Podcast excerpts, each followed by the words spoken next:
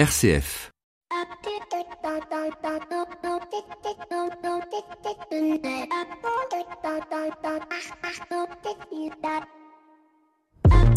Bonjour à toutes et à tous. Acte 5, voilà ce que nous entendons depuis 5 semaines. Acte 1, acte 2, acte 3, acte 5 pour parler des week-ends plus ou moins houleux. Ce que nous regardions avec amusement il y a encore quelques semaines est devenu au fil du temps un vrai phénomène de société. Ces événements entreront-ils dans l'histoire? Seront-ils le basculement d'une société à une autre? Comme le fut mai 68 Autant de questions qui sont entre les mains de nos gouvernants mais aussi des entreprises, des associations, des syndicats. Sans reprendre l'idée d'une sixième république, peut-être en effet est-il temps de consulter les territoires, les vrais gens, comme on dit, quand on parle de ceux que nous n'avons pas dans notre viseur et qui, tout d'un coup, avec leur sensibilité, semblent nous révéler quelque chose que l'on n'avait pas vu. Une vision qui, lorsqu'on a la tête dans le guidon, peut être obscurcie par les courtisans miroirs, ceux qui vous disent en permanence c'est bien, vous êtes formidable, oui, oui, c'est la bonne décision, et ceux à, défendre, à défaut d'entendre les conseillers jardins, ceux qui sont au dehors, les vrais gens, quoi. Piège du pouvoir dans lequel Emmanuel Macron est tombé, comme auparavant Nicolas Sarkozy, François Hollande et tant d'autres. Ce qui vaut pour un président vaut aussi pour un PDG, un dirigeant, un manager qui, fort de ses succès, ne voit plus les faiblesses, n'écoute plus ses intuitions premières, clé de sa réussite, et fait confiance à tous ces courtisans miroirs qui, permettez-moi l'expression, ont trouvé une bête sur laquelle ils se nourrissent et qui, une fois dépecés, trouveront une autre victime, quitte à devoir retourner leur veste, rendant ainsi difficile pour le dirigeant l'exercice de sa liberté. Mon petit conseil est donc, n'ayons de cesse d'être ces conseillers jardins, parfois peu ou pas entendus, sachons nous méfier et repérer les courtisans miroirs, et ce, afin de rester le plus fidèle possible à nos intuitions premières qui sont souvent les meilleures. Bienvenue dans l'écho des solutions. L'écho des solutions. Patrick Longchamp. Voilà, bonjour à tous et à toutes, bienvenue dans l'écho des solutions. Cette semaine, euh, c'est une rencontre avec un entrepreneur que je vous propose. Vous savez, j'aime bien de temps en temps faire une rencontre avec une seule personne. Il s'appelle Guillaume Roland. Guillaume Roland, bonjour. Bonjour. Merci beaucoup d'être avec nous. Alors vous avez 22 ans, vous êtes chef d'entreprise depuis 6 ans et avec vous nous verrons bah, qu'est-ce que ça signifie d'entreprendre d'abord quand on est jeune, comment on innove, comment on peut faire face aux fameux courtisans miroirs, comment on essaye d'avoir des conseillers jardins, comment on équilibre sa vie entre vie perso, vie pro, vie d'études, vie familiale, quels sont vos maîtres à penser, autant de questions qui, je le sais, euh, vont passionner euh, nos auditeurs. Notre invité écho de cette semaine, c'est Pierre Minaudier, président du CJD, le Centre des jeunes dirigeants que j'ai pu rencontrer vendredi dernier en marge d'une rencontre nationale de ce mouvement. Euh, il, nous il reviendra avec nous sur les événements des fameux Gilets jaunes et sur la place justement que le monde de l'entreprise peut prendre dans sa résolution. Enfin, nos 7 minutes pour changer le monde nous emmèneront à la découverte de Balai Paille, une association qui lutte contre la prolifération des pailles en plastique dans nos territoires.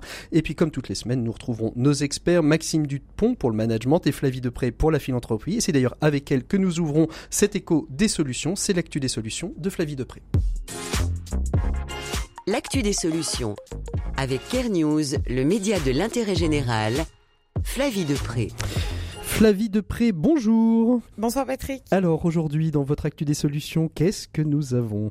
Alors, nous avons quelque chose que je trouve assez original qui mhm. concerne la Fondation Abbé Pierre parce que c'est l'hiver et le mal logement, la précarité, ce sont quand même des sujets importants. Et alors, j'ai découvert que le groupe Kinfisher, mais qu'est-ce que c'est Oui, qu'est-ce que c'est que Kingfisher? Et voilà, qui a les enseignes Brico, euh, Dépôt et Castorama.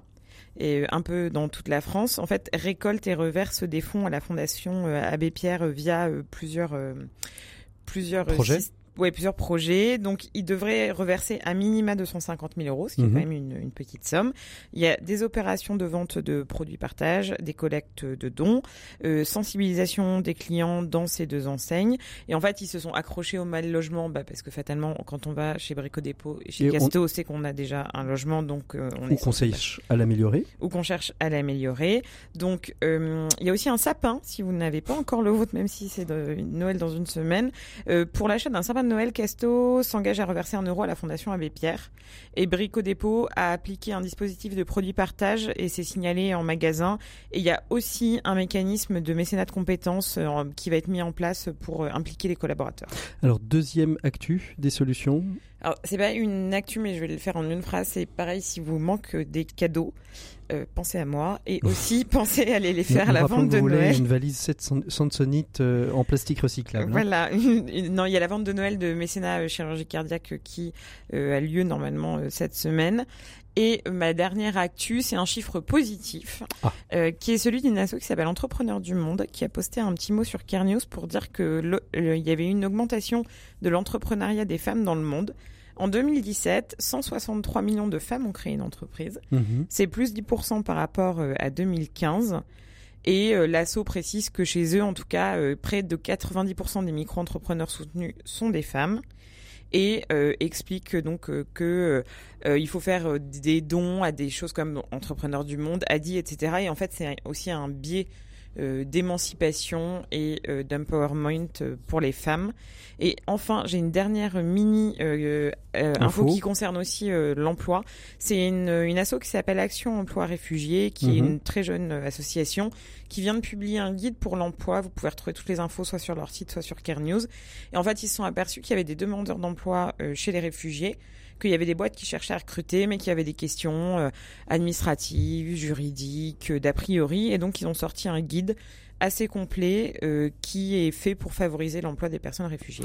Voilà, puis moi une petite info, les 22, 23, 24 novembre et puis du 30 novembre au 21 décembre, si vous voulez, euh, si vous allez aux quatre temps à Paris ou à Oxybul, euh, eh bien vous avez la possibilité d'avoir des paquets cadeaux qui sont faits par une belle association que je soutiens et que j'aime qui s'appelle Magev, qui offre des spectacles de magie dans les hôpitaux pour les enfants. Voilà, je voulais la placer. Merci beaucoup Flavie pour cette actuelle solution. On retrouve tout de suite notre invité écho de cette semaine. Cette semaine, il s'agit de Pierre Minaudier, président national du Centre des jeunes dirigeants qui va nous expliquer comment finalement les jeunes dirigeants, les entreprises de nos territoires peuvent être aussi euh, autour de la table pour essayer de mieux comprendre comment fonctionne notre France suite aux événements dits des Gilets jaunes.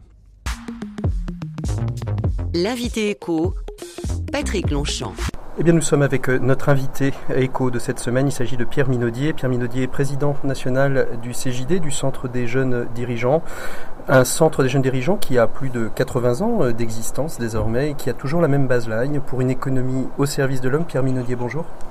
Bonjour. Merci beaucoup d'être avec nous. J'ai souhaité vous recevoir aujourd'hui parce que euh, vous avez euh, sur, euh, sur Facebook lancé une petite tribune suite aux différents événements que l'on appelle désormais les événements des Gilets jaunes. Rentreront-ils dans l'histoire comme les événements de mai 68 sous le nom du mouvement des Gilets jaunes? On n'en sait rien, l'histoire nous le dira.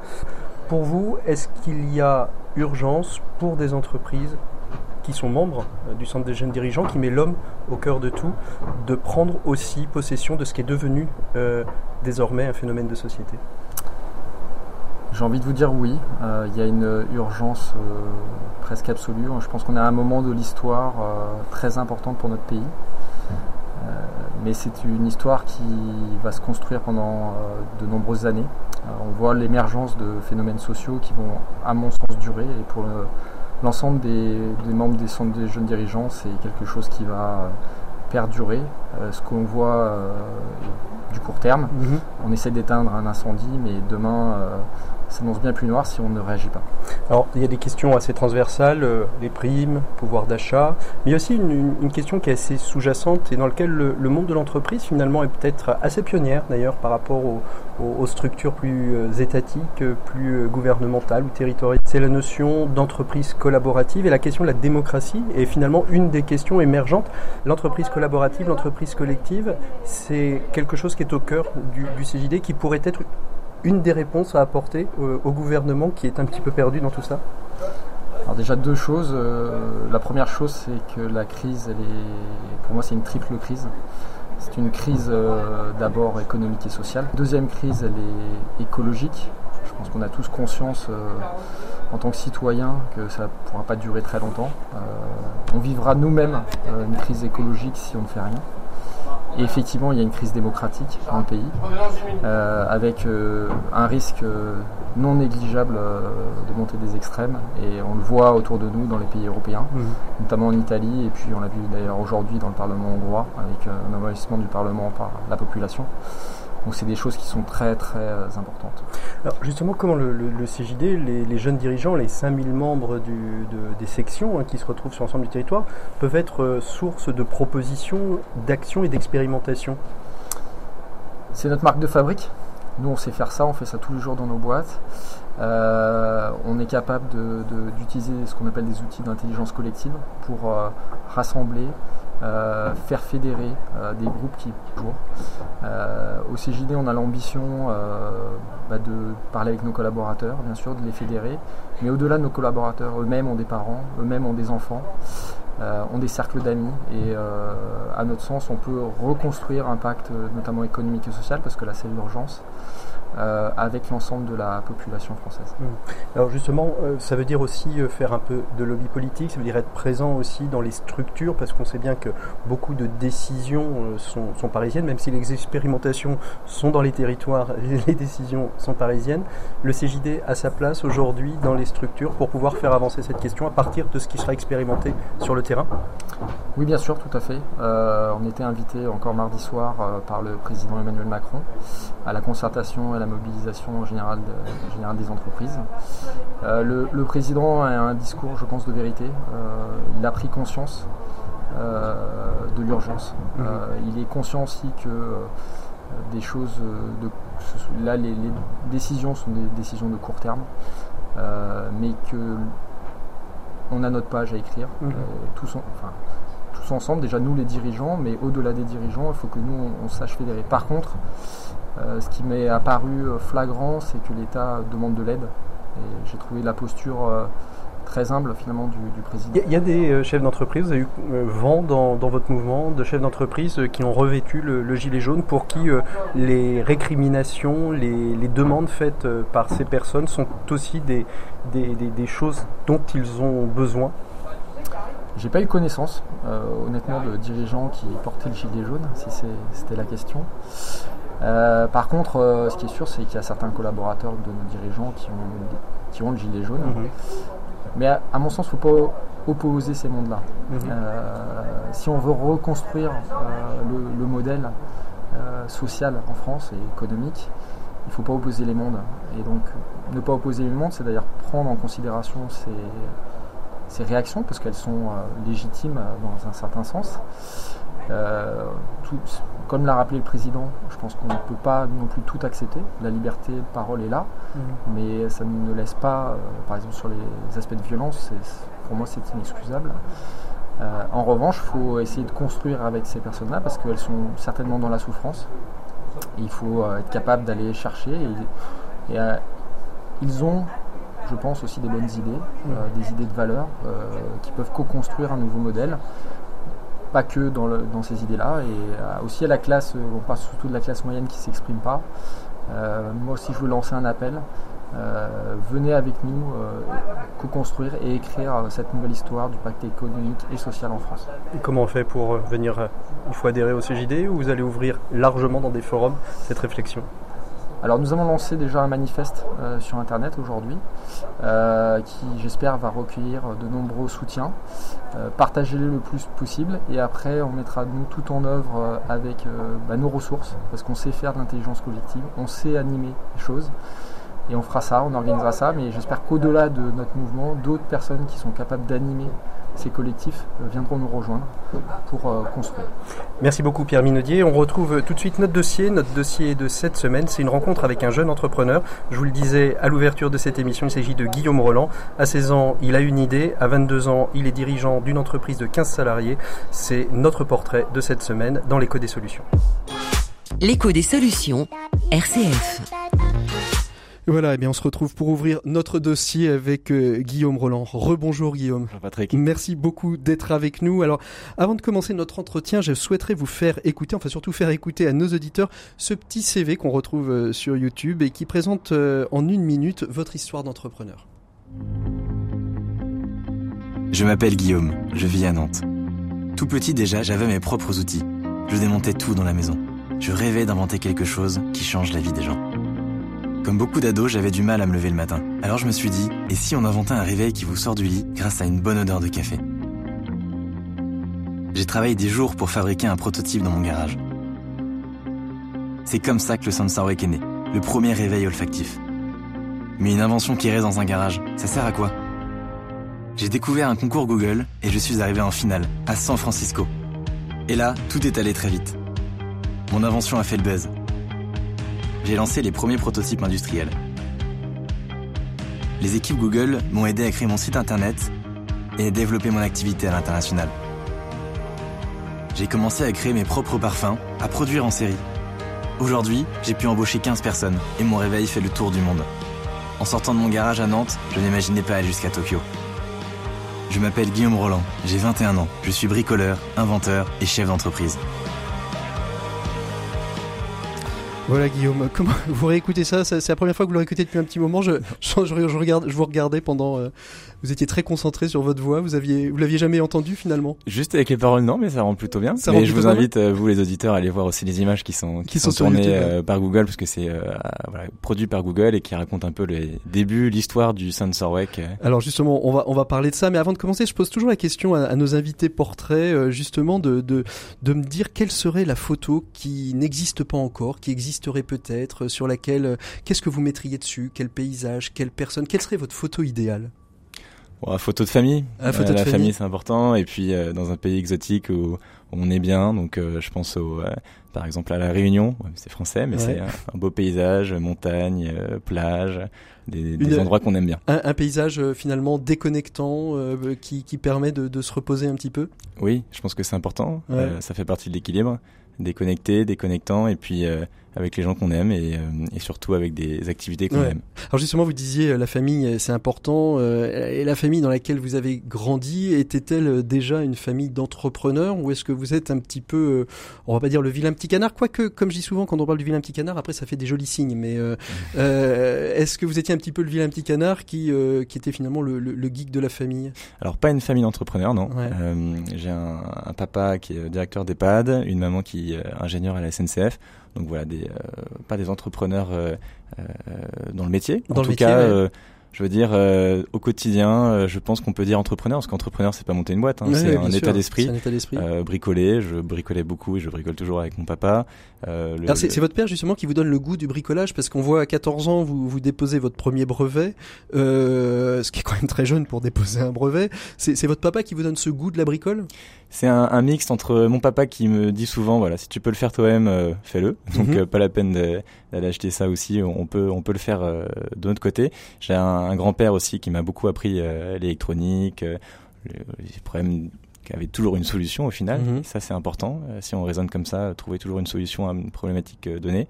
Donc, c'est un peu un mix entre les deux. Et puis, une curiosité, je pense que, que tous les enfants ont entre démonter ses jouets à Noël pour voir comment ça marche. Je suis pas sûr que tous les enfants démontent leurs jouets, mais je pense qu'ils veulent le faire. Après, il y a un, il suffit d'un tournevis finalement et, et, aussi de parents un peu euh, patients pour le faire, mais je pense que ça, ça, passe toujours dans la tête de tous les enfants et comment ça marche. Et, je pense que après, il faut approfondir, il faut démonter, remonter et comprendre. Et alors, le fameux premier brevet à 14 ans, c'est quoi? Alors, c'était euh, une machine pour infuser le thé. Donc, euh, cette invention-là, je l'avais fait à, à, 13 ans. Dans la foulée, j'ai déposé un, un brevet d'invention, donc c'est pour protéger son, son innovation. Euh, c'était un bras robotique en fait qui touillait un sachet de thé automatiquement avec un mhm. petit moteur et en fonction euh, du temps d'infusion, la température, le remontait, l'égouttait pour avoir un thé euh, totalement Parce infusé. Il fallait déjà donc déjà avoir écrit quelques quelques lignes de code pour ça, pour avoir rentré toutes les données, toute la data donnée qu'on a sur les bons temps d'infusion? Énormément de récupation, de, récup. Hein, donc il y avait des moteurs de voitures téléguidées, un minuteur de four c'était vraiment euh, du système. Et, comment est née euh, cette idée de faire une, un touilleur à thé? Et l'idée, en fait, elle est, euh, et souvent c'est le cas des idées du quotidien, c'est un problème du quotidien. Ce mhm. n'était pas mon problème parce que je ne bois pas de thé, mais celui de ma maman, qui avait, c'était un des moments les, qui prend du temps dans la matin, mhm. c'était de faire son mhm. thé. Donc je me voilà, ça m'a donné, donné cette idée de faire une machine à thé automatique.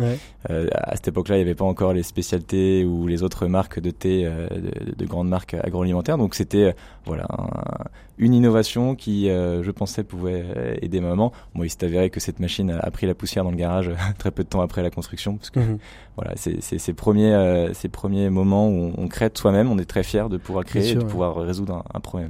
Et alors, qu'est-ce qui vous pousse à aller déposer un brevet? C'est vous qui avez l'idée ou est-ce que c'est en discussion discutant à table euh, après avoir sorti le, prototype euh, du, du touilleur à thé que euh, finalement peut-être votre maman qui est ingénieur ou votre grand-père vous a dit ce serait peut-être pas mal que tu, tu protèges un petit peu ton idée? Ce premier prototype amusant, hein. c'était mm. un premier prototype, j'étais encore au collège, j'aimais bien faire les choses jusqu'au bout. Mm-hmm. J'avais entendu parler des brevets et je m'étais dit bah, pourquoi pas moi? Mm-hmm. finalement, c'est accessible à tout le monde. Donc j'ai pris, je pense que c'était l'histoire d'une semaine entière, vacances de la Toussaint, à écrire un, un brevet, à faire des schémas, à, à faire des revendications en montrant que c'était innovant. Et j'ai déposé. Donc finalement, c'est pas grand-chose. En fait, il y en a qui, pendant les vacances de la Toussaint, suivent les, les notices de Lego. Vous, finalement, vous écrivez les notices de Lego, finalement, oh, avec, en, en, mettant les pièces, les nombres de pièces qu'il faut. En, quelque sorte, alors c'était au début du chinois pour moi. à cet âge-là, on a la chance d'être souvent bien accompagné parce que les gens veulent pousser la jeunesse. À, donc l'INPI m'a énormément apporté. C'est mhm. l'Institut national de la propriété intellectuelle. Euh, qui a été là pour m'apprendre voilà comment on mhm. fait un brevet. C'est, ça peut paraître compliqué, finalement, c'est plutôt simple. Et ils sont euh, très pédagogues, ils accompagnent justement euh, le, le, le, d'une idée, d'un brevet à déposer. Ils sont pédagogues, ils connaissent le contexte, ils savent très bien que c'est pas un produit quand on a 13 ans qui va être sur le marché, donc on n'a pas une voilà, on va pas trop être attentif, on va faire. Euh, oui, mais ils auraient pu, ils auraient pu dire, oh, il est gentil, il a, il a 13 ans. Je pense qu'ils se sont dit, bah pourquoi pas demain, lui, euh, il fera une autre euh, invention et que cette invention sera sur le, le, marché. bon, ça a été le cas, mais ça personne ne pouvait le, le, savoir. En tout cas, non, c'est ce genre d'aide qui très tôt peuvent bah, nourrir des, des vocations. Mmh, mmh. Vous avez 22 ans, vous avez l'air, euh, quand on, discute avec vous, euh, de quelqu'un de, de, de, très posé, euh, avec un, un, succès entrepreneurial qui pour l'instant euh, porte ses fruits en tout cas. Hein, à 15-16 ans, donc vous participez au, au concours Google d'invention. Hein, il y a un, un, grand concours international, c'est ça qui, qui regroupe finalement tous les jeunes inventeurs entre 13 et 18 ans. C'est ça, alors c'était à 18 ans, je venais d'avoir mon bac et chaque année Google sélectionne 15 projets innovants dans le monde pour partir euh, dans la Silicon Valley euh, au Googleplex, c'est mmh. leur euh, QG. Et le projet donc SensorWake a été le premier projet français sélectionné pour ce concours-là. Donc là, c'était pas la machine à thé, c'était une autre invention. On en parlera, j'imagine après. Euh, et donc ça a été, on va dire, euh, le premier, euh, ça m'a mis le pied à l'étrier mhm. pour continuer et pour se lancer dans le dans, dans, dans l'esprit, dans, la création d'entreprise et dans l'entrepreneuriat. Mhm. Donc vous vous déposez vous déposez ce brevet, vous créez le SensorWake. Donc vous avez 18 ans, mais ça fait quand même combien de temps que vous travaillez? SensorWake On le redit rapidement pour les auditeurs, c'est le premier et le seul pour l'instant réveil olfactif, c'est-à-dire qu'on peut se réveiller avec une bonne odeur de café, de croissant ou de menthe. De, on a des capsules 100% naturelles autour du jasmin aussi. On diffuse un parfum par voie sèche, donc pas de liquide, on ne chauffe mhm. rien. On a également une lumière et une mélodie, donc on stimule tous les sens pour se réveiller de manière agréable et personnalisée. Donc ça c'était l'idée. Alors comment Alors c'était, on, l'a entendu dans la petite dans la petite vidéo. C'est vraiment parce que vous aviez du mal à vous réveiller que vous êtes dit, euh, ou parce que justement l'odeur du café le matin, vous sentiez que vous vous réveilliez plus facilement quand vous sentiez les effluves de café le week-end ou en semaine? Alors ça m'a mis la, la puce à l'oreille. en tout cas, je pense que beaucoup de Français, beaucoup d'auditeurs ont du mal à se réveiller le matin. Mhm. Ça c'est à peu près euh, commun à tous les pays aussi. Le matin, c'est une expérience difficile, donc euh, on a toujours euh, besoin d'améliorer son quotidien. Le matin fait partie prenante de cette partie de la journée importante, donc comment trouver une façon de se réveiller de manière plus douce le mmh. matin avec un produit? Alors euh, donc ça c'était euh, le, la création donc du Certain Wake et donc c'est le concours c'est vous avez 18 ans. Vous avez commencé vers 16 ans à peu près à le développer c'est ça? Exactement. J'ai commencé ça entre 16 et 17 ans. Donc ça m'a mis un an. C'était pendant ma, terminale. Donc je, mhm. je, je, bossais mon bac et en même temps et je faisais ce, ce prototype là c'était euh, pas facile parce que encore une fois c'était beaucoup de bricolage de récupération au tout départ euh, donc pendant à peu près voilà quelques mois euh, j'ai déposé également un brevet juste après et j'ai candidaté à ce concours euh, national, international d'innovation qui a déclenché la suite. Oui, c'est ça. Et alors, ça, ça, ça déclenche quoi? Qu'est-ce que, d'abord, qu'est-ce que vous avez fait au Googleplex? Euh, Vous gagnez ce, ce concours international, euh, du moins le, le, le projet français est, est parti là-bas. Qu'est-ce que vous allez faire au Googleplex? Vous allez juste faire une visite guidée des, des installations Google ou vous travaillez aussi sur le projet? Non, c'est plus que ça. C'est euh, déjà rencontrer euh, des gens qu'on n'a pas l'habitude de rencontrer, donc des ingénieurs de Google, d'autres entrepreneurs, euh, d'autres porteurs de projets. J'ai eu la chance d'être accompagné par la suite, ensuite par Google, mhm. une sorte d'accélération. Parce que quand on a 18 ans, j'avais 18 ans à cette époque-là, on ne sait pas comment commencer son entreprise, on ne sait pas par où aller. Euh, et donc c'est une sorte d'incubation finalement. On, a les bonnes aides, on a les bons conseils euh, de personnes qui travaillent dans la technologie, dans, la finance, et ça nous permet de poser les premières briques sur un sol à peu près solide pour après euh, lancer son activité et, commercialiser. Est-ce que vous savez, est-ce que vous avez pu partager ce qui a séduit Google dans votre projet? Euh, Parce que euh, étonnamment, c'est pas un projet connecté, donc on pourrait se dire finalement, ça rentre pas tellement dans l'escarcelle de, de Google que d'avoir un produit qui n'est pas connecté, puisque c'est juste des petites des petites cartouches de, de, de billes de senteur qui, qui rentrent dans un réveil qui n'est connecté à rien. Il y a même pas de poste Wi-Fi, il y a pas de radio, c'est juste une musique. Le Google Science Fair, donc qui est le concours mmh. d'innovation, est aime et sélectionne des projets où les innovateurs ont, fait de A à Z le projet. Et, c'était une démarche que moi j'aimais beaucoup. Et mhm. c'était ce que j'ai fait avec le Sensorec et ce qui a plu. C'est-à-dire que les premiers parfums, c'est des parfums que j'avais fait moi-même. Euh, je prenais de la menthe du jardin de ma maman, mhm. j'allais dans mon lycée et je faisais de l'hydrodistillation. Donc ça consiste à récupérer euh, l'huile essentielle de la feuille en quelques minutes. Euh, puis le proto également, j'ai fait de A à Z. Donc ça, ça a plu. C'est une démarche où on part d'un problème qui mhm. est existant on fait de A à Z le produit et la solution. Donc je pense mhm. que ça, ça a fait la différence. Et puis c'était un produit qui pouvait aller se commercialiser. Il y avait beaucoup d'autres projets qui étaient plutôt des projets scientifiques, euh, pas forcément d'innovation produit. Et donc c'est ce qui a pu faire, je pense, la différence. Mhm. Et ensuite, euh, peut-être aussi le, voilà, de voir l'après, ce que j'avais tout de suite en tête de me dire, bon bah voilà, je peux potentiellement aller plus loin avec ce produit-là et, le commercialiser. Un rêve de beaucoup, j'imagine, d'adolescents, c'est de voir un jour son produit dans les magasins. C'est ça. Et, vous l'avez euh, réalisé euh, quatre ans après, donc c'est pas c'est pas si vieux que ça. Hein, 18, 22, euh, c'était c'était il y a quatre ans. Google est toujours présent aujourd'hui dans, dans l'accompagnement de certains web, même si elle a pris un, un très bel essor? Alors oui, ils sont présents avec leurs outils du quotidien. Mhm. On a la bah, chance aujourd'hui avec un produit, euh, euh. on met une pub sur Internet, on peut le vendre dans à peu près tous les pays du monde. Ça mhm. c'est une aubaine incroyable, chose qui a 25 ans euh, ça aurait été impossible. Donc on arrive au bon moment. Mhm. Il y a des outils numériques, il y a des ateliers numériques Google qui forment sur notamment les pubs, la présence sur Internet tout ça, la vidéo que vous avez entendue, ou plutôt la, voix entendue, c'est une pub Google qui raconte justement cette histoire-là, comment Google a été là au début et, et a continué à nous accompagner l'équipe est là aussi formée, donc l'équipe se forme. Il n'y a pas que moi qui, qui se forme à tous ces outils-là.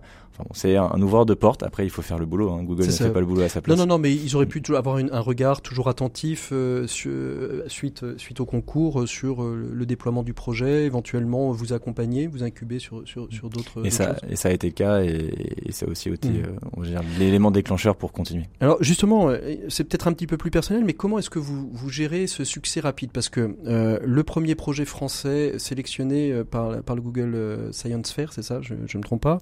Euh, vous avez 18 ans. le projet est un projet qui est quasi abouti, c'est-à-dire qu'il manque pas grand grand chose pour le déployer. Et avec un déploiement aujourd'hui, on est à la, à la V2 du, du Saint-Saint-Debec avec d'autres, avec des, des, des, grands sites marchands et des, des grandes enseignes qui, qui vous distribuent. Comment est-ce que vous gérez ce succès rapide? Je pense que on a eu la chance d'avoir une belle vitrine médiatique en effet au, tout début. Quand je dis on, c'est ce que l'équipe euh, L'équipe qui est derrière, oui, c'est ça. Euh, Aujourd'hui, euh, c'était un enchaînement et ce l'est toujours d'étapes. Donc mhm. euh, à chaque fois qu'on a réussi un challenge, c'est pas crier victoire, mais c'est penser au challenge qui, qui arrive après. Donc il y a eu d'abord la partie industrielle, donc on était content. Après c'est la partie commerciale où là aussi il faut continuer avec d'autres pays. Donc euh, comment gérer ça? C'est simplement en se fixant de nouveaux challenges à, chaque fois, de nouvelles étapes qu'il faut franchir, parfois dans les difficultés, mais ça mhm. c'est le quotidien d'un entrepreneur. Et puis euh, en se fixant toujours des challenges plus hauts. Donc là maintenant c'est les pays, on ouvre d'autres pays, c'est les nouveaux produits, on fait de nouveaux produits. Alors euh, justement, je disais dans, mon introduction, il y a les, euh, les courtisans miroirs, les conseillers jardins. Vous, vous en avez perçu, vous, des courtisans miroirs euh, Vous avez su éventuellement les, les, repérer, vous en méfier, les, éventuellement les mettre de côté? Moi ce que j'ai remarqué, et, et c'est ce que je dis souvent aux plus jeunes qui veulent monter leur start-up, c'est la jeunesse, c'est une vraie force dans ce, dans ce cas-là, c'est qu'on on, on, génère de l'empathie. Euh, et donc, euh, on va dire, les gens se tournent plus naturellement vers nous pour nous aider de manière désintéressée. Mhm. Alors, il faut faire attention parce que c'est parfois pas le cas, mais dans la plupart des cas, ça, ça a été vraiment euh, cette sensation de se dire bon, bah voilà, ce genre d'entrepreneur, ça peut être mon fils, mon petit-fils. Euh, je vais lui transmettre ce que j'ai appris euh, mhm. parce que c'est comme une sorte d'engagement moral. Euh, j'ai acquis de l'expérience, maintenant à moi de la transmettre. Et ça, mhm. je l'ai beaucoup vécu. Et à vrai dire, j'ai été très étonné de, de voir tout un écosystème tech, industriel, m'aider de manière désintéressée, en prenant du temps, en, en mettant. Il y a des gens qui vous ont mis un peu en garde aussi des fois? Complètement, c'est du conseil en, disant bon bah voilà Guillaume, tu as un produit, donc développer un produit c'est compliqué, ça mhm. nécessite des investissements, c'est du risque. Euh, voilà les étapes, euh, voilà mon conseil, euh, voilà les gens que tu devrais aller voir, voilà je te donne son numéro, je te fais une et ça il y en a eu beaucoup. Mhm. Donc ça a été une vraie une vraie chance. Aujourd'hui vous, êtes, vous êtes majoritaire aujourd'hui dans votre entreprise? Oui. Ouais. C'était c'était une condition sine qua non pour continuer à développer ou pas? Non, ma seule condition c'est que avec les associés, donc les mhm. parties prenantes du projet, le projet continue, croît et, et aille toujours plus loin. Donc être majoritaire, bien entendu, c'est un plus. Bien sûr. Euh, mais c'est de pouvoir se donner les moyens de ses ambitions pour faire croître le projet. Mhm. Alors justement, on parlait donc des conseillers miroirs, des conseillers jardins, du succès rapide. Il y a eu des échecs? Vous avez, vous avez, vous êtes, vous êtes confronté à l'échec? Oui, alors il y a les échecs du quotidien. Bon, on ça- va dire c'est Ça, c'est le, oui, le, Le- le quotidien, de la fabrication, de l'innovation même. il y a des gros, euh, il y a des grosses périodes à franchir Ouais. qui peuvent couler une boîte du jour au lendemain. Euh, nous, on a eu euh, au tout début de l'industrialisation à gérer euh, pas mal de, euh, de, de, points, notamment une première production qui n'a pas été totalement euh, Satisfaisante. euh, satisfaisante. Donc là, on a dû, heureusement, c'était l'été, on a pu gérer ça en trois semaines et refaire, euh, fabriquer. euh, c'était 5000 pièces, qui, ce qui est quand même beaucoup euh, Mhm.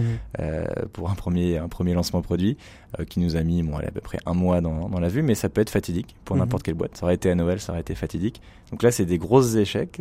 On peut appeler ça, ou plutôt des grosses Comment on le étapes. vit à ce moment-là? Très stressant. Moi, Ouais. j'étais en vacances en plus, donc euh, pas de chance. Donc vous avez géré ça de loin? J'ai géré ça de loin, j'étais dans la forêt, mais il, fa- il, fallait, il fallait le faire. Euh, euh, et, et ça a montré aussi que l'équipe était capable de gérer des, des crises euh, très rapidement, de manière totalement, on va dire, avec une attention très forte Mhm. euh, et une tension très forte. Mhm. C'est là aussi on reconnaît les, les équipes euh, qui sont attachées au projet. Et euh, ça a été résolu en trois semaines. Mhm. Donc je pense que c'est une bonne étape et il faut, euh, il faut en avoir des échecs de toute façon pour après euh, anticiper les. Vous, les vous êtes dans cette, dans cette dynamique euh, qui est pas tellement la dynamique française de dire que l'échec est, est source d'apprentissage? Bien entendu. Et ça, je pense que plus personne maintenant peut dire le, le contraire. Voici les banquiers. Il faut, ouais, alors il faut, il faut communiquer sur ses victoires. Ça, c'est important. absolument. Il faut bien communiquer sur ses victoires et il faut beaucoup apprendre de ses échecs. Mhm. donc, nous, on a été, donc là, je vous parlais d'une étape d'industrialisation où on a dû surmonter cette étape-là, mais derrière des échecs, il y en a, beaucoup et il faut, il faut, faut que ça nous serve de, base pour euh, construire les victoires d'après. Mhm. Alors justement, euh, vous, on parle des, échecs, on parle des victoires, on parle des, réussites.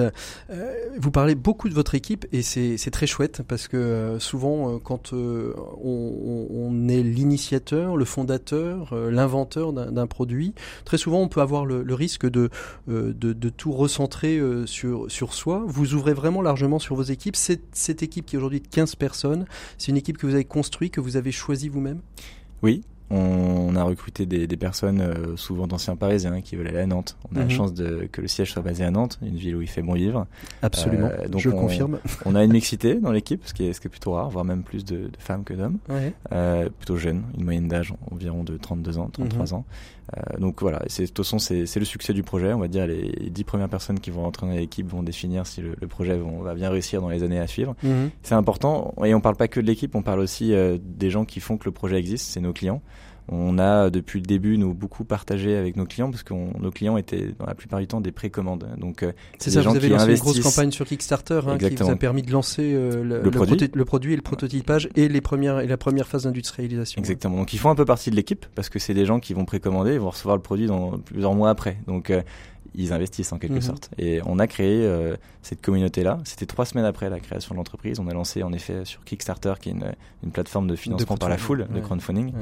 Euh, on a mis un concept. C'était mon concept qui n'avait à cette époque-là aucun beau design. C'était vraiment un truc en carton, euh, fait de, de briques et de broc. Et les gens y ont cru, ont investi, ont, ont précommandé le produit et l'ont reçu plusieurs mois après.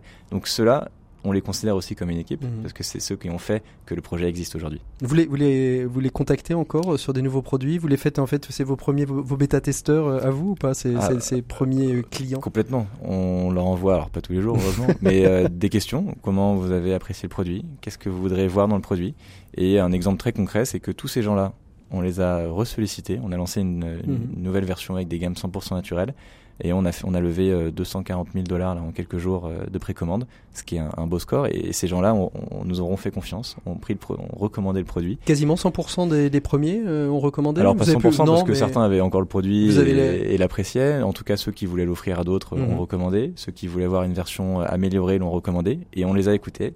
On leur a envoyé des, des sondages. Et je pense qu'une marque, surtout grand public, Mhm. doit écouter ses Mhm. consommateurs. C'est pour Mhm. ça qu'on les inclut un peu comme si c'était dans l'équipe. C'est une force, c'est une puissance de pouvoir les contacter en, en direct.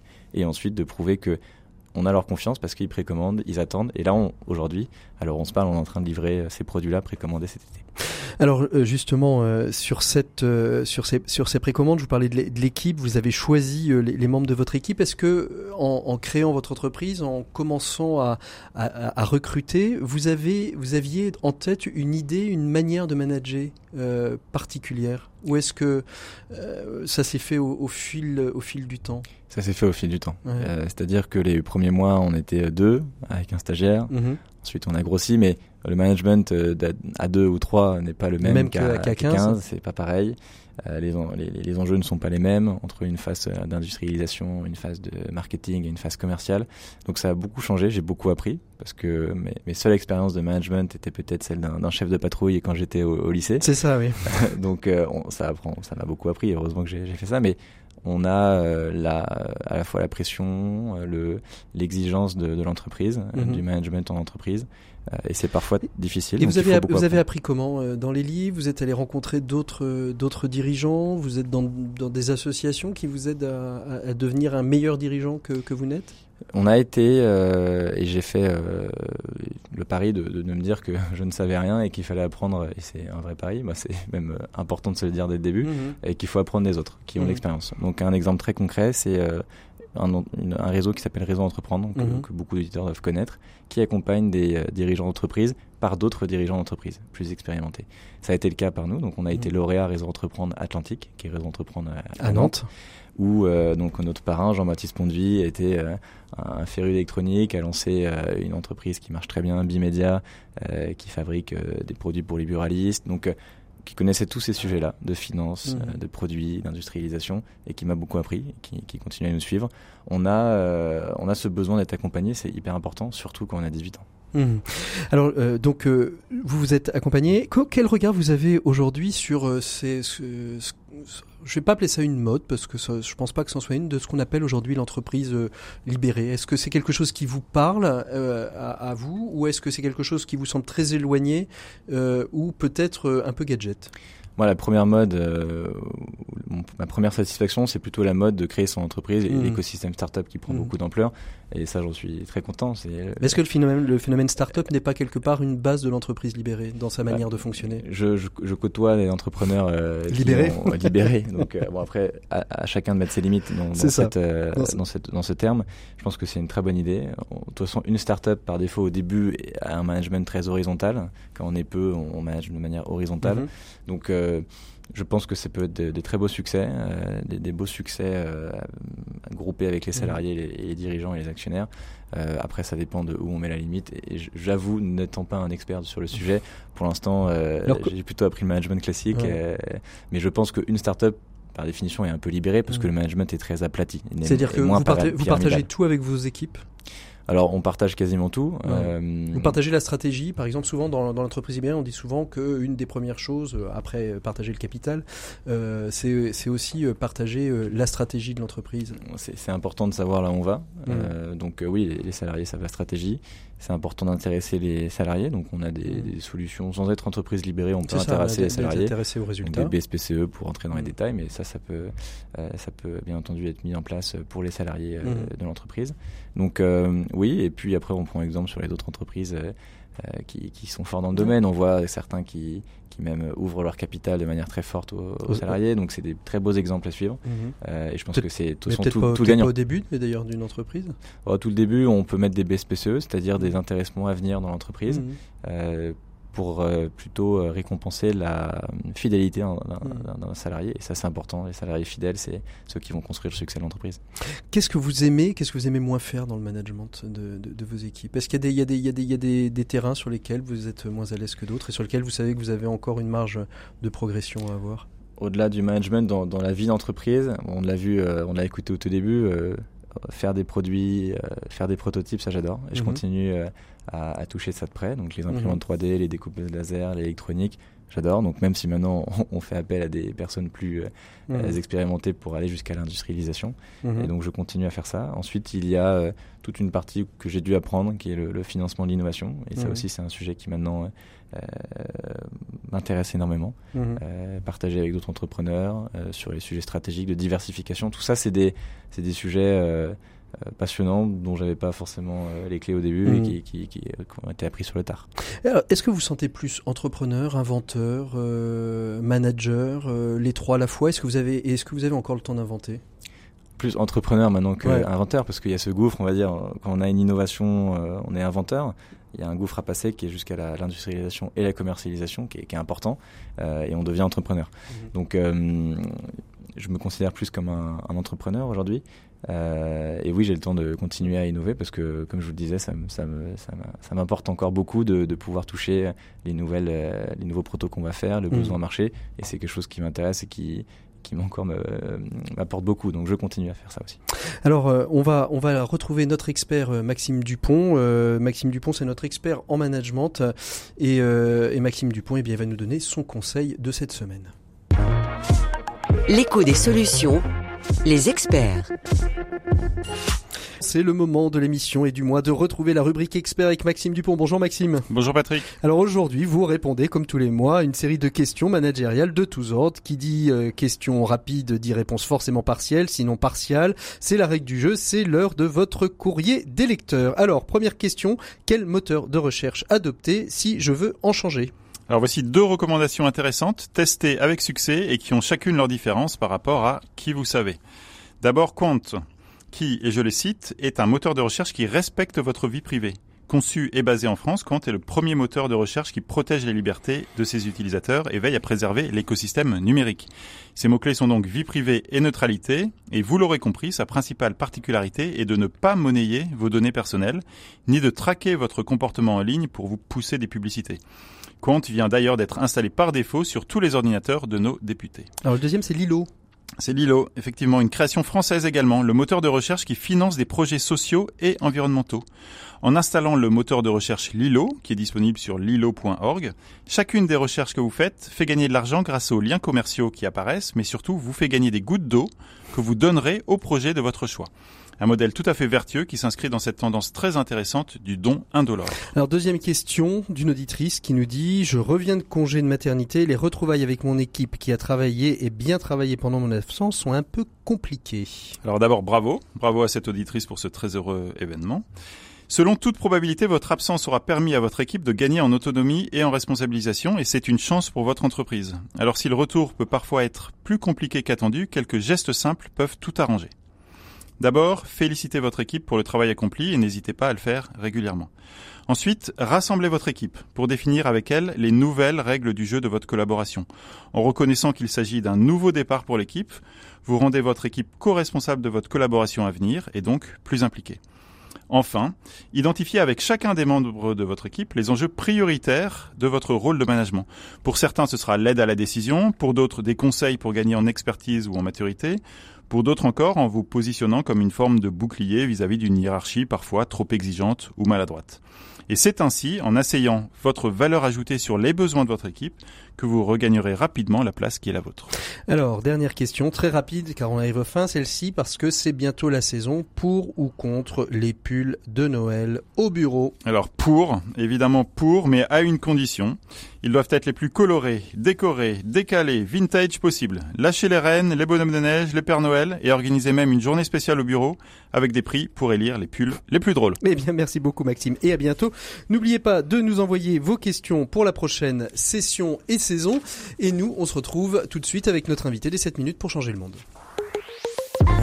7 minutes pour changer le monde. L'écho des solutions. Merci Maxime, il est temps de retrouver euh, nos 7 minutes euh, pour changer le monde. Euh, nous sommes avec Aurélie de l'association Ballet Paille. Aurélie, bonjour. Bonjour. Merci beaucoup euh, d'être avec nous. Alors euh, rapidement, Paille, c'est une association, et vous me direz si je me trompe, qui a pour vocation d'éliminer tout ce qui est paille en plastique de notre société et en commençant par la France, c'est ça? C'est tout à fait ça, oui. Alors une fois qu'on a dit ça, euh, comment est née cette association Ballet Paille? Eh en fait, c'est quatre amis qui, qui, ont monté ça. précisément, ça, a d'abord été un collectif donc en, en, avril 2017, donc il y a un an et demi. Euh, en fait, c'est simple, c'est parti. Ce qui a été déclencheur, c'est la vidéo de la tortue que vous avez peut-être vue, euh, une tortue en 2015 qui a été trouvée euh, au large des, plages du Costa Rica. et cette tortue, en fait, il y, avait une paille dans sa narine. Donc la vidéo est pas très belle à voir, mais elle a bien été un catalyseur de finalement le plastique. Il, est partout, on le sait, et, là, ça devenait visible, ça devenait concret sur l'impact que le plastique pouvait avoir sur les animaux marins. Hmm. Et donc, donc, donc Pardon. Non, non, mais je vous en prie, je vous en prie. Dites, terminez, terminez. non, donc ces quatre amis ont, monté l'association euh, donc en septembre 2017. Euh, et puis le principe, c'était euh, c'était de, de, de, mobiliser les gens autour d'une pétition. Donc il y a une pétition qui a été lancée sur change.org et mhm. aujourd'hui il y a 180 000 personnes qui ont signé. Et le but, c'était effectivement d'interdire, de, en tout cas de, limiter l'utilisation des pailles en plastique en France. Alors, ces, ces, pailles en, en plastique en France, est-ce qu'on peut aujourd'hui déterminer combien il y en a sur le territoire qui sont utilisées chaque année?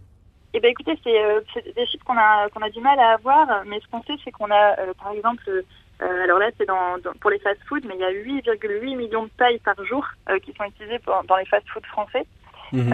et aux États-Unis, c'est 500 millions de pailles qui sont consommées par jour. et donc, pour que ce soit un peu plus concret, on peut faire 2,2 deux, fois et demi le tour du globe avec euh, euh, avec les pailles mises avec les pailles mises bout à bout. Alors justement donc c'est on, on, voit la quantité astronomique donc de pailles qui, qui sont consommées. Euh, Aujourd'hui nous on n'a pas de tortues en France. C'est quoi euh, en France l'impact sur sur l'environnement si, ah bah, si... L'impact, les, pailles sont, sont parties de, des cinq déchets les plus ramassés sur les plages de France. Donc finalement, on, se rend bien compte qu'elles sont, elles sont présentes. Donc elles sont bien sûr dans nos, dans nos océans, dans nos, mers. Euh, et concrètement, en fait, euh, euh, c'est de, sensibiliser les gens sur le plastique qui c'est donc des microparticules de plastique qui se retrouvent dans les océans. Et en fait, il y en a, il y en a énormément. Et nous, à titre euh, de particulier, ce qu'on peut faire pour agir très concrètement là-dessus, c'est déjà de diminuer les pailles. Hmm. Mais effectivement, ça se retrouve surtout dans les mers. Euh, hmm. C'est ce que j'allais dire. C'est alors donc ces microparticules hein, qui se retrouvent dans les mers, mais qui se retrouvent dans les mers, mais après aussi dans le ventre des poissons et les poissons que, que nous mangeons et que nous consommons. Euh, comment est-ce que justement on peut changer nos, nos habitudes? Ce serait quoi les petits conseils que vous donneriez aux auditeurs pour changer nos habitudes? Alors justement à l'arrivée des fêtes, c'est pour ça que je, je, je vous contacte aujourd'hui. On vous invite aujourd'hui dans, dans l'émission, c'est parce qu'à l'arrivée des fêtes, on risque d'utiliser beaucoup de paille. Euh, oui, tout à fait. En fait, c'est une habitude de consommation qui est euh, facile à changer. C'est donc de consommer sans paille euh, lorsque vous allez dans des bars, dans des restaurants, parce que la paille est mise systématiquement et nous, c'est ce qu'on reproche. Parce qu'en fait, aujourd'hui, il y a des personnes qui ont besoin d'utiliser les pailles pour des besoins médicaux et ça, il n'y a pas de débat. Mmh. Pas de souci là-dessus. Par contre, pour tous les autres, et aujourd'hui, c'est quand même énormément de personnes qui, qui, pourraient refuser la paille. Donc, l'idée, c'est de commander sans paille. Euh, alors il faut être très rapide et puis une fois sur trois, euh, vous aurez quand même une paille dans votre mmh. dans votre verre puisque c'est pas la même personne qui prend la qui prend la commande que celle qui va préparer la boisson. Donc, euh, donc voilà, mais c'est quelque chose de très concret, de très facile à faire et de se rendre compte finalement que les verres ont été inventés pour qu'on puisse boire plus simplement et qu'on n'a pas besoin de paille. Mmh. Alors justement, mais alors boire un cocktail sans paille, enfin excusez-moi, moi je avec évidemment toutes les précautions qu'on peut donner, un morito sans paille, c'est c'est difficile à boire. Comment est-ce qu'on peut Est-ce qu'il y, est qu'il y, a des alternatives? C'est vrai. Alors le, pour le morito, c'est un peu plus compliqué, je fais d'accord. Et du coup, effectivement, il y a des alternatives. Alors vous avez des alternatives euh, qui sont réutilisables, qui sont lavables. Euh, donc il y en a deux euh, en, en, inox et en bambou. Donc les, les, pailles en inox passent au lave-vaisselle, donc c'est assez simple d'utilisation. Mhm. et après, dans les restaurants, parce qu'en fait, c'est quelque chose qui aujourd'hui est, est, pas encore bien lancé. Donc c'est pour ça que nous, en tant que, que, que bénévoles, on essaye de, de, sensibiliser les restaurateurs et les, et les bars à passer à des alternatives. Euh, il existe également des alternatives jetables euh, pour ceux qui seraient un peu plus frileux, pardon. Et les alternatives jetables, du coup, c'est en carton, euh, c'est en amidon de maïs. Mais néanmoins, ça doit quand même rester très ponctuel parce que ça reste un déchet. Et pour quelque chose, finalement, à part pour le morito, je vous l'accorde, mais à ce moment-là, on peut avoir juste une paille et pas deux, on peut s'en passer. Alors justement, comment est-ce qu'on peut s'engager auprès de Ballet Paille si on veut pouvoir, euh, euh, nous aussi, euh, préserver la planète et, militer contre la suppression des pailles dans l'Hexagone déjà pour commencer? Eh ben, écoutez, vous pouvez du coup nous contacter via le site balletpaille.org.